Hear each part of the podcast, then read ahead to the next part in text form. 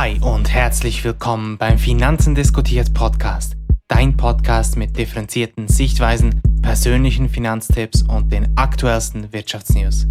Wir sind Matthias und Jonathan, deine Finanzen diskutiert Podcast-Hosts. Werden wir in der Zukunft alle als Freelancer arbeiten und somit als selbstständige Unternehmen am Markt agieren?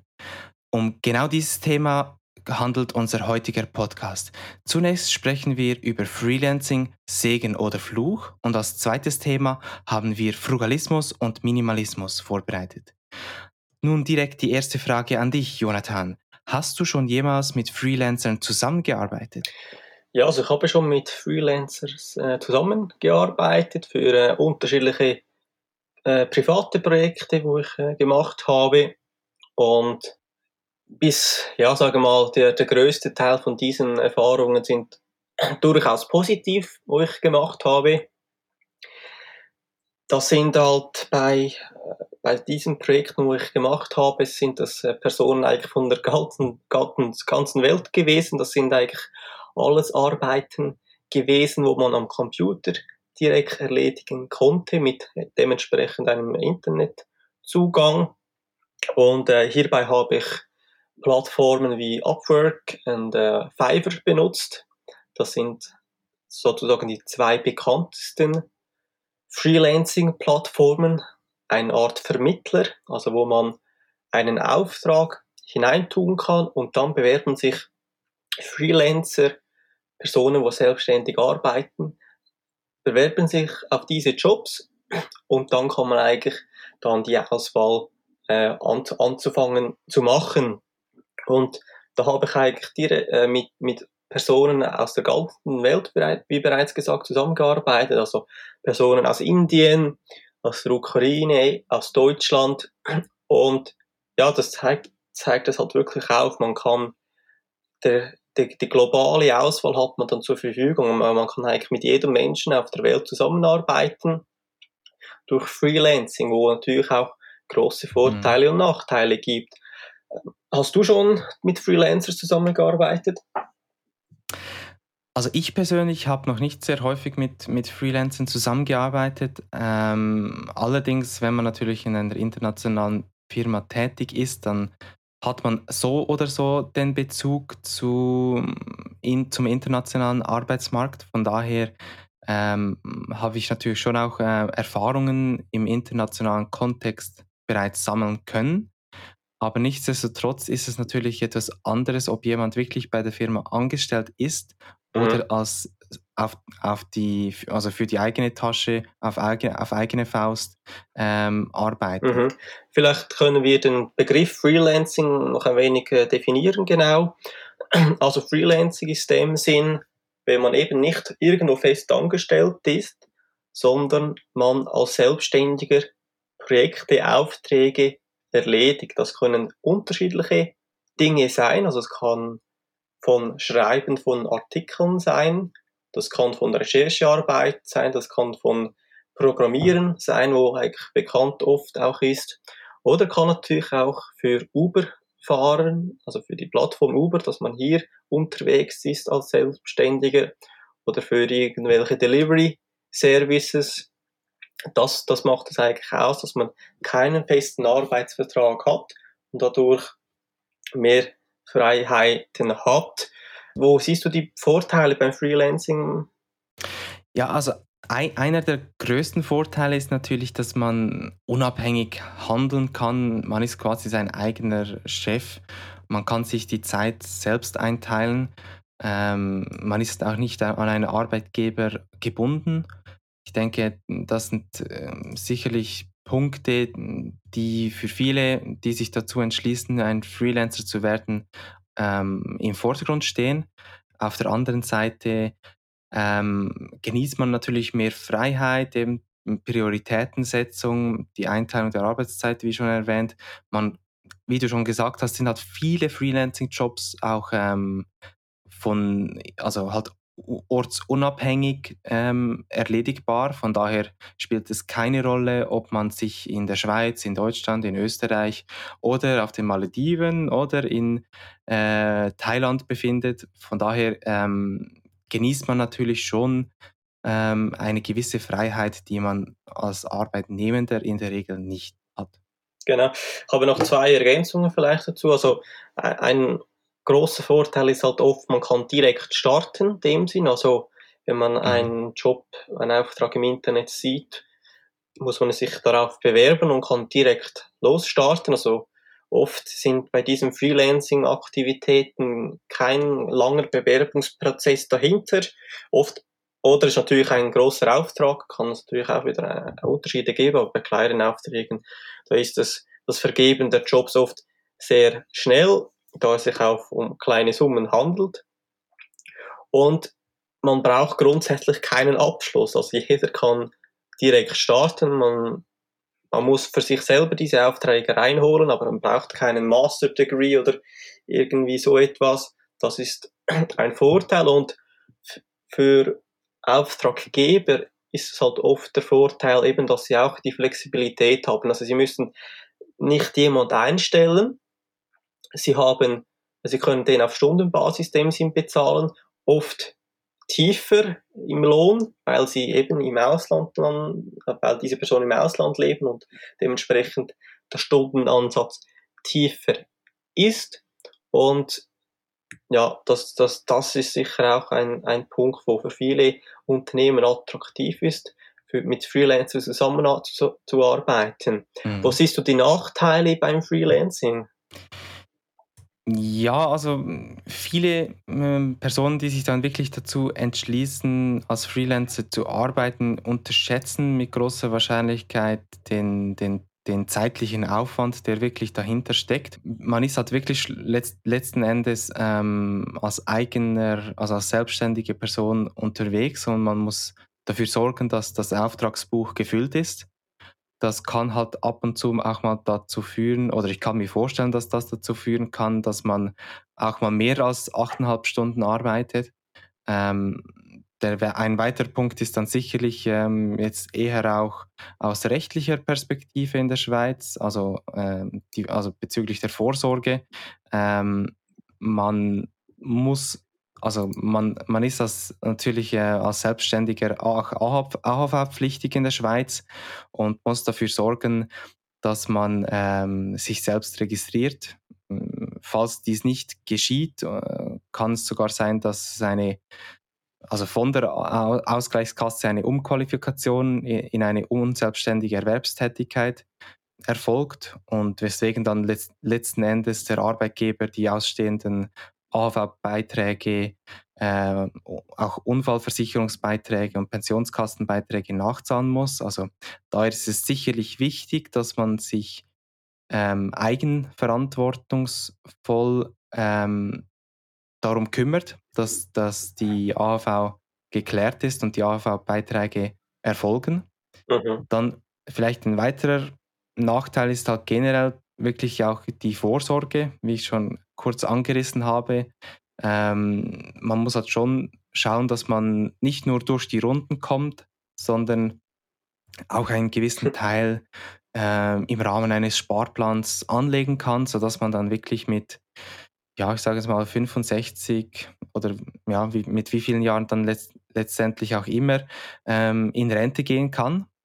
Und man trägt natürlich das unternehmische Risiko. Also sprich, auch wenn man krank ist, hat man ja. keinen Anspruch auf einen Urlaubs, äh, auf, äh, Urlaubstag, äh, besser gesagt auf einen Krankheitstag, sondern man trägt dann halt wirklich die Kosten voll. Richtig. Ich weiß nicht, wie siehst du, wie siehst du das jetzt auch ähm, ja im, im, im, im Hinbezug auf die Nachteile? Ja, du hast schon sehr wichtige Nachteile besprochen jetzt.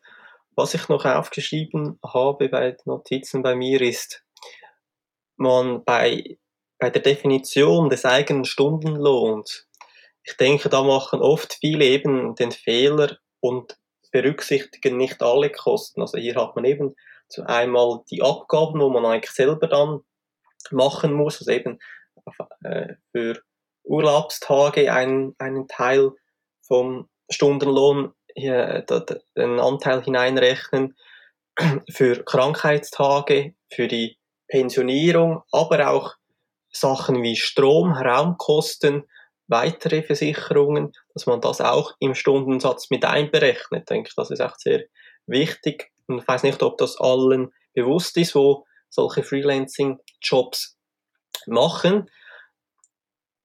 Und ich denke, es ist auch oft schwierig, an Aufträge mhm. zu kommen. Also ähm, man, also ich, ich, nehme mal ein Beispiel. Ich sage mal, ich wäre als Freelancer unterwegs, als Schweizer, wo in der Schweiz lebe, und da muss ich auch einen sehr hohen Stundenansatz für mich definieren, sonst komme ich nicht über die Runden. Aber jetzt in diesem Moment, wo ich auf solchen Plattformen bin, konkurrenziere ich gegen alle auf dieser Welt sozusagen, gegen alle Personen, die auf dieser Plattform sind. Also das heißt, ich muss gegen den Inder konkurrieren, ich muss gegen die, die Person aus Polen, aus Deutschland konkurrieren. Und das ist ein enormer Druck und kann auch einen enormen Druck auf die Preise, dementsprechend auf den eigenen Lohn sein. Und das, das macht es sehr schwierig, wenn man gegen die ganze Welt sozusagen einzelne Aufträge, Jobs dann, ja, muss sich dann um diese kämpfen.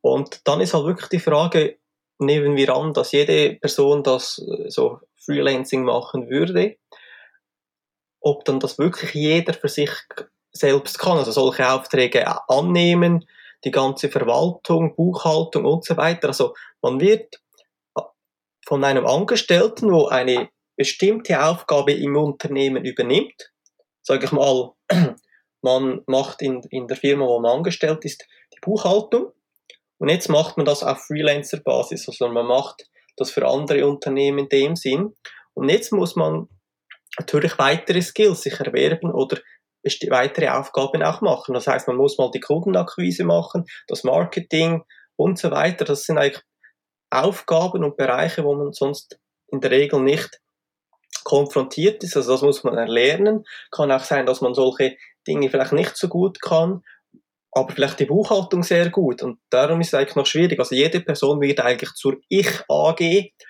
und muss für sich, ist für sich wie ein selber ein kleines Unternehmen, wo er ja das Ganze handeln muss und schauen, wie er durch die Runden dem Sinn kommt.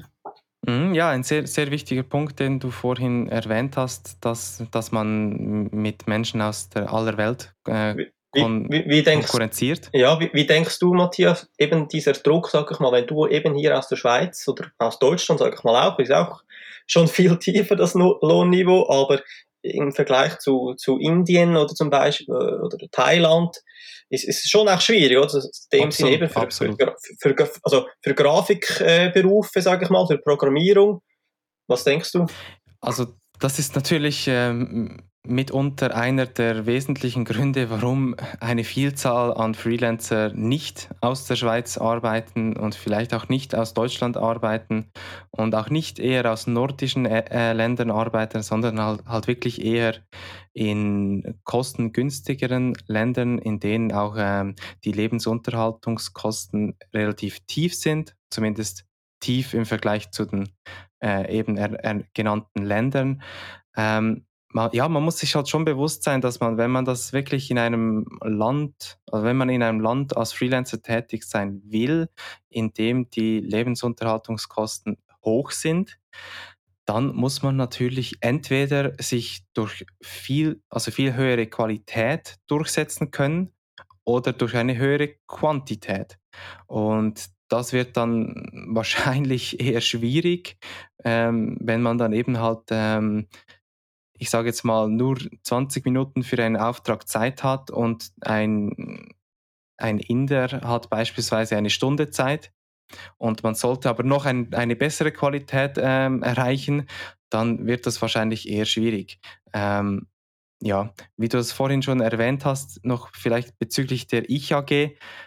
Ja, das ist ein, ein guter Punkt, oder? Also man, vielleicht, vielleicht das AG noch nicht ganz so zutreffend, aber. Eine GmbH. Äh, eine GmbH, ja. Halt einfach, man muss sich bewusst sein, dass man als Selbstständiger unterwegs ist. Und wie du es auch erwähnt hast, man muss wirklich schauen, dass man die sämtlich, sämtliche Kosten mit einrechnet. Und mhm. ich gehe davon aus, dass ähm, eben eine Vielzahl an Personen dies noch nicht tut und dann tendenziell wahrscheinlich vielleicht auch eben durch den, durch den Branchendruck, äh, durch den Margendruck ähm, eine zu tief, einen zu tiefen Stundenlohn anbietet. Ja, also ich denke, wenn man zum Beispiel in der Schweiz ist und man sagt, okay, man möchte im Bereich, Bereich des Freelancings einsteigen, also da kann man ja zum Beispiel einfach Jobs aus der Schweiz annehmen, zum Beispiel, mit, damit man einen höheren Stundenansatz hat, aber man muss dann auch überlegen, warum sollte eine Schweizer Firma nicht jemand aus Deutschland nehmen oder Österreich, also wo eigentlich ja, ähnliche oder fast die gleiche Skills und, und Qualifikationen hat, nehmen. Oder man kann eben zum Beispiel als, als Schweizer oder als Deutscher nach Ländern gehen, wo es halt günstiger ist als die Lebensunterhaltskosten. Nach Portugal, Thailand. Was denkst du darüber? Das ist eigentlich, das, das, man spricht auch oft von digitalen Nomaden. Also sind auch Personen, die von, von einem günstigen Ort zum anderen gehen. Was denkst du über diese Bewegung, die Digital Nomads? Ja, im Großen und Ganzen ist natürlich jeder, jeder selbstbestimmt über das eigene Leben und wenn das ähm, die richtige, für die Person die richtige Art des Arbeitens ist, dann äh, finde ich das natürlich äh, sehr passend, dass, dass, dass, dass die Möglichkeiten heutzutage auch bestehen man muss sich natürlich schon bewusst sein, dass, dass es nicht bei allen Berufen auch geht. Ich denke jetzt gerade mal an handwerkliche Berufe. Da kann man natürlich nicht in irgendeinem Coworking Space ähm, äh, Aufträge erledigen, sondern da muss man wirklich ähm, vor Ort sein. Aber es ist natürlich ja. ähm, in dem Sinne schön, dass das geht und ähm, ja, letzten Endes ähm, möchte ich vielleicht noch kurz ähm, äh, darauf zu sprechen kommen, dass vielleicht gerade auch jetzt ähm, lokale Firmen oder du hast Schweizer Firmen angesprochen, da kann es schon teilweise auch sein, dass sie vielleicht mal einen, ich sag's mal, internationalen Freelancer ausprobieren möchten. Aber ich kann mir schon auch vorstellen, wenn, wenn sie den Zugang zu einem Schweizer ähm, Freelancer oder einer Schweizer Freelancerin haben, dass sie diesen auch äh, vielleicht gerne mal nutzen möchten, weil sie mhm. dann halt ähm, auch von einer höheren, in der Regel von einer höheren mhm. Qualität profitieren können. Ja. Und vielleicht also, auch das Risiko ein bisschen geringer ist. Aber genau. Ja. Also ja, also eben, ich habe auch schon mit, mit Personen äh, eben aus, aus Pakistan und so weiter zusammengearbeitet und auch kenne äh, andere Personen, wo eben im Bereich der Programmierung mit Inder und so weiter zusammengearbeitet haben. Und ja, es gibt halt wirklich zum Teil unterschiedliche Qualitätsansprüche. Also ein Schweizer oder eine Schweizer Firma hat andere Ansprüche als ein Inder. Und einfach die Kultur ist auch oft anders. Und ich kenne eben Firmen, wo mit, mit Personen aus Indien zusammengearbeitet haben in der Programmierung, aber das nachher dann abgebrochen haben, weil eben diese, diese Qualität oder der, oder nicht, vielleicht der Anspruch nicht das gleiche ist. Also wenn, wenn ich sage, mach das zu 100% versteht der Inder das 100% wie 60 Also die, die Einteilung der Qualität ist wie, wie anders dem Sinn oft auch, also der Qualitätsanspruch. Und das ist aber auch ein, ein, ein Vorteil oft, auch heutzutage, dass eigentlich, dass man aus ärmeren, ärmeren Ländern heute auch international arbeiten kann. Also dem sind Personen aus Afrika, Asien können heute auch online Geld verdienen, wo in Gebieten, wo es vielleicht gar keine Jobs gibt. Also das ist eigentlich ein, ein Vorteil für diese Länder auch oft, weil sie können mit einem Computer, Internet gibt es ja heutzutage wirklich schon an vielen Orten, noch nicht an allen Orten, aber so können sie noch ein, ein wenig Geld verdienen, auch wenn es nur fünf 5 Dollar am Tag ist, für die ist es oft mehr, als sie, als sie sonst verdienen würden. Und das, daher ist es auch positiv für diese Personen. Aber ich denke grundsätzlich für die so, sozusagen reicheren Länder ist es eher ja, eine gewisse Gefahr, denke ich. Was denkst du zu diesem Punkt? Ist es für, für die reicheren Länder eher eine Gefahr oder mehr positiv? Naja, also letzten Endes können natürlich gegenseitig vorteilhafte, ich sage jetzt mal, Transaktionen stattfinden im Sinne, im Sinne wenn jetzt eine Schweizer Firma ähm, eben internationale Freelancer äh, anheuern kann und sie natürlich auch davon profitieren, von einem günstigeren ähm, Stundensatz, dann äh, schafft das Vorteile für beide Parteien letzten Endes, aber ähm, eben, man, man muss dann wirklich äh, das ganze Bild betrachten und ich gehe davon aus, oder ich kann mir nur sehr schwer vorstellen, dass ähm, Freelancing wirklich im großen Stile ähm, sich durchsetzen wird. Also wirklich jetzt für einen großen Teil mhm. der Gesellschaft. Ähm, das sehe ich eher kritisch, gerade auch aus, der, aus rechtlicher Sicht, aus, aus der Sicht äh, der ähm, Vorsorge und ähm, auf was ich vielleicht auch noch kurz eingehen wollte, ist, du hast ja vorhin ähm, angesprochen, dass, ähm, dass man einen hohen Konkurrenzdruck hat und ähm, teilweise vielleicht jetzt ein, mhm. ein, indischer Arbeitnehmer oder ein indischer Freelancer nicht die gleiche Qualität bietet wie ein Schweizer ähm, Freelancer. Man hat gerade auch ähm, im Rahmen des Outsourcings bei vielen Unternehmen, also bei eher international tätigen Unternehmen, ähm, festgestellt, dass, dass es eigentlich wieder eine Rückwanderung gab. Also man hat wirklich versucht, in den letzten zehn Jahren einen großen Teil ähm, der Arbeiten zu outzusourcen und hat dann teilweise sogar festgestellt, dass dadurch ein Mehraufwand mhm. entsteht.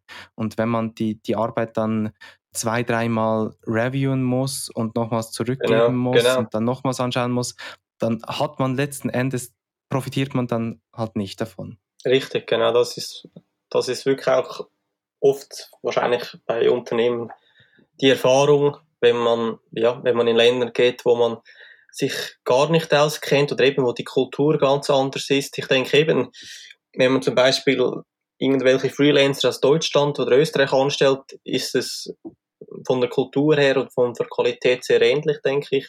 Aber wenn man wirklich äh, weiter weg, dass man geht, je tiefer die Löhne sind, desto ja, anders wird die Qualität sein. Ja, ich denke, wir können zum zweiten Thema wechseln, des Frugalismus und des Minimalismus.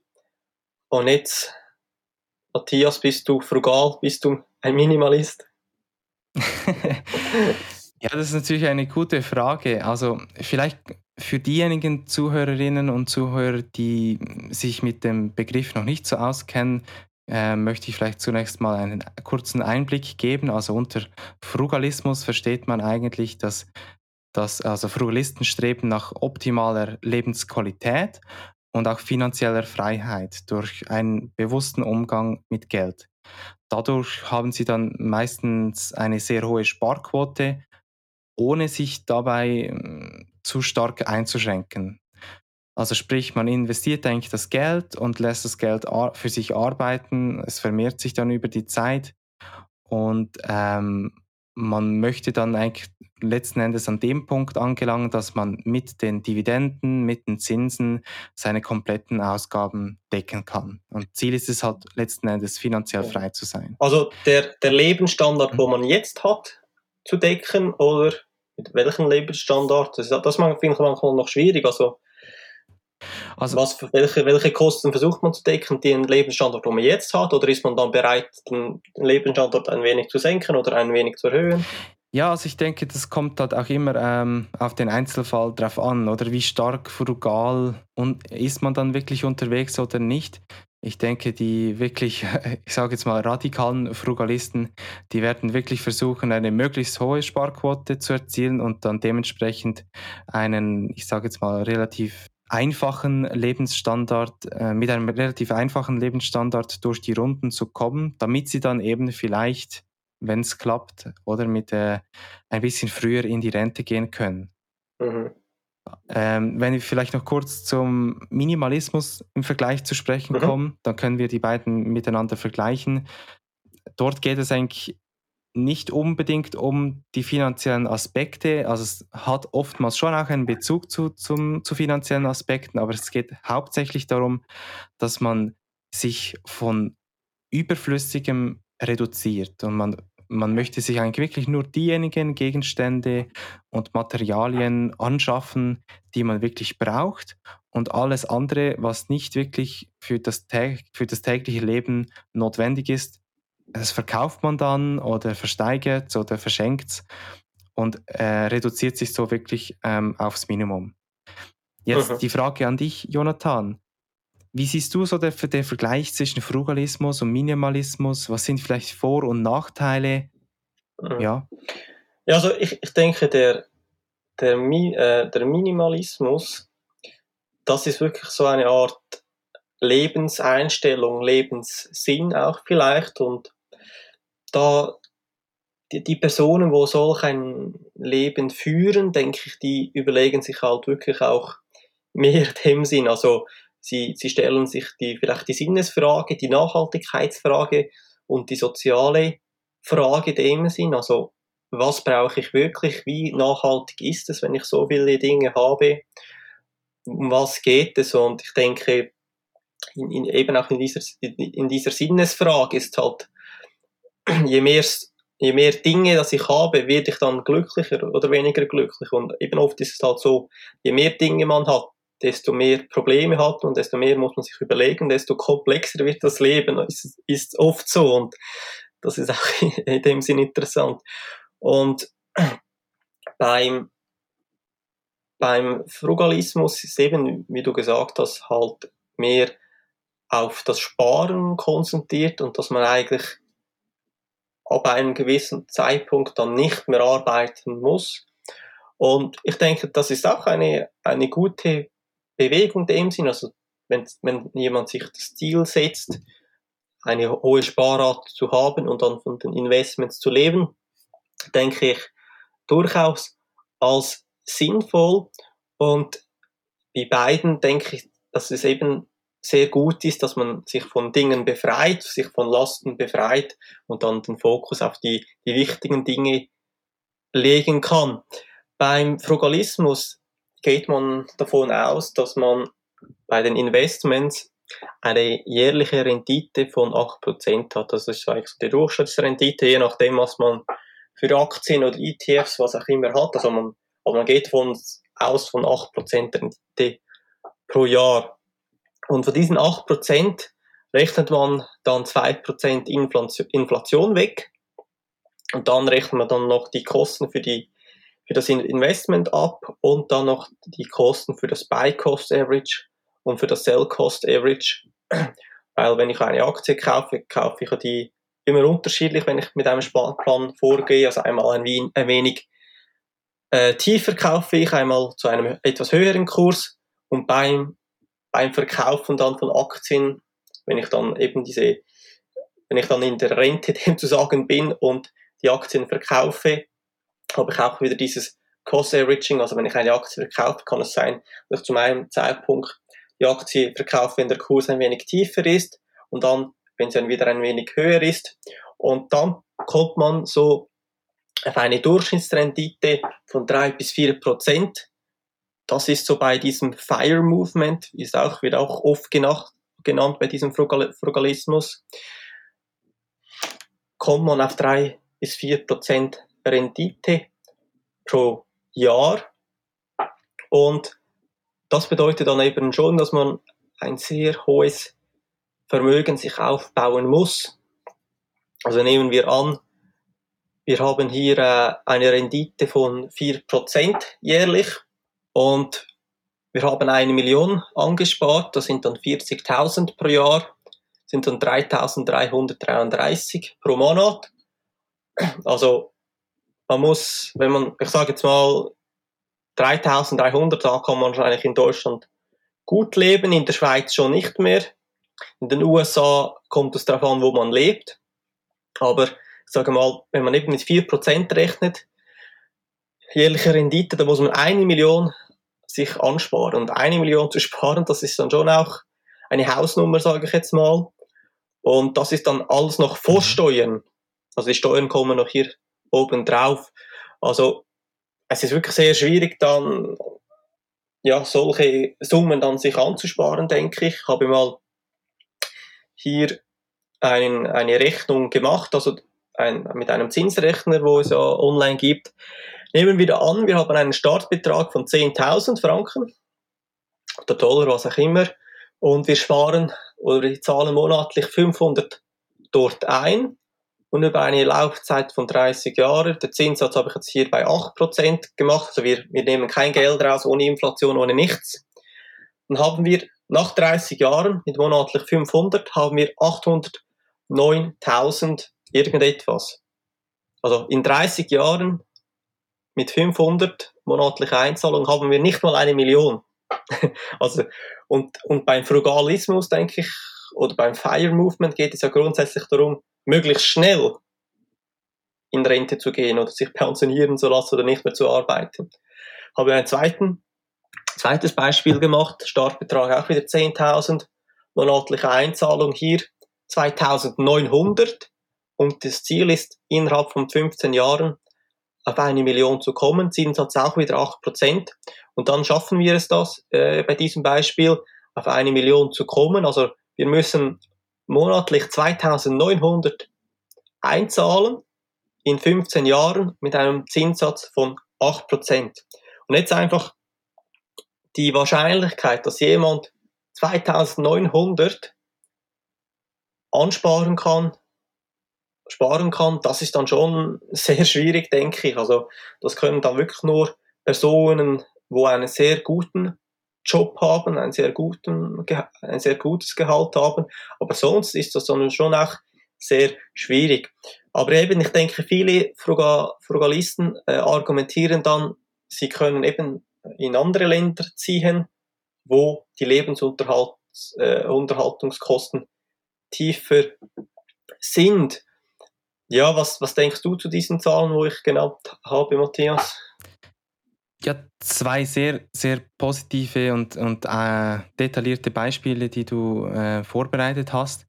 Man muss letzten Endes, wie du schon gesagt hast, äh, das Ganze im Blick halten. Also ich, ich finde auch, dass äh, die Bewegung hin zum Frugalismus oder die, quasi der Frugalismus als Trend und das Fire Movement, die haben sicher gewisse Vorteile an sich aber man muss das Ganze natürlich realistisch sehen. Also letzten Endes können wahrscheinlich nicht alle von uns 20 Jahre früher in die Pension gehen. Das ist wahrscheinlich eher, eher unwahrscheinlich, es sei denn, man kann wirklich eine, einen sehr hohen Beitrag ähm, pro Monat zur Seite legen und anlegen.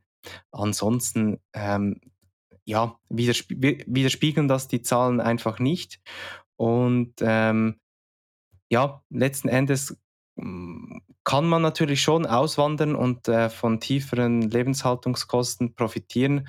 Da stellt sich natürlich auch wieder die Frage, möchte man das, möchte man das nicht? Ähm, letzten Endes ist es wirklich eine individuelle, ähm, eine individuelle Frage, die jeder für sich selbst beantworten muss. Aber grundsätzlich ähm, befürworte ich natürlich ähm, den Trend zum Sparen und den Trend genau. zum, zum Anlegen auch, dass man sich wirklich ähm, mit solchen Themen auseinandersetzt und, ähm, und sich eine eigene Meinung bildet. Mhm. Wie siehst du ja, das? Ich denke, ja, also ich denke, man kann, man kann sich das Ziel setzen, bereits mit gar nicht 40 oder so, einfach 50 Prozent zu arbeiten, eben, dass man bereits eine gewisse Summe von Einkommen hat von seinem Investment und dann nur noch 50 Prozent arbeiten muss. Eben ich denke, für die meisten wird es wahrscheinlich auf Dauer so oder so nicht erstrebenswert sein, 100% nichts mehr zu machen, nur noch faul rumzuliegen. Das wird für die meisten Menschen dann sowieso in einer Unzufriedenheit enden. Aber eben, ich denke, wenn man sich das Ziel setzt, ich möchte in 20 Jahren, 15 Jahren, was auch immer, nur noch 60% arbeiten oder mir wirklich etwas leisten, wo mein absoluter Traum ist, wo ich keinen Kredit aufnehmen will oder irgendwie so. Und dann für das spare ich, damit ich eigentlich von, von diesen Zinsen, wo ich hier habe, hier mir etwas noch zusätzlich leisten kann. Denke macht das durchaus Sinn, wenn man solch einen Ansatz geht.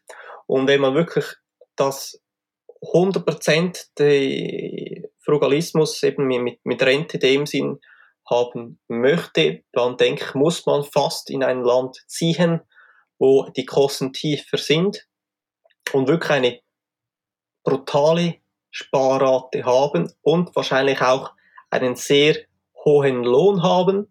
Am besten wahrscheinlich für ein paar Jahre in die Schweiz kommen, um, um zu arbeiten. Ähm, aber eben, ich denke vor allem in Deutschland, ja, je nachdem auch in der Schweiz, so man in, in man, manchen Berufen, zum Beispiel als Verkäuferin, also äh, der kann ich nicht sagen, sparen Sie mal 1000, 1000 Euro im Monat, oder? Das ist verrückt. Und darum ist wirklich, ja, kommt sehr darauf an und individuell das Ganze. Okay, ja, dann würde ich eigentlich sagen, falls du keine weiteren Punkte mehr anfügen möchtest, dann sind wir eigentlich am Schluss von dieser Folge angelangt. Ist gut. Wir danken euch fürs Zuhören und falls euch die heutige Folge gefallen hat, dann lasst doch gerne ein Abo da, damit ihr auch die nächste Folge nicht verpasst. Wir danken uns bei euch für das Zuhören und bis zum nächsten Mal.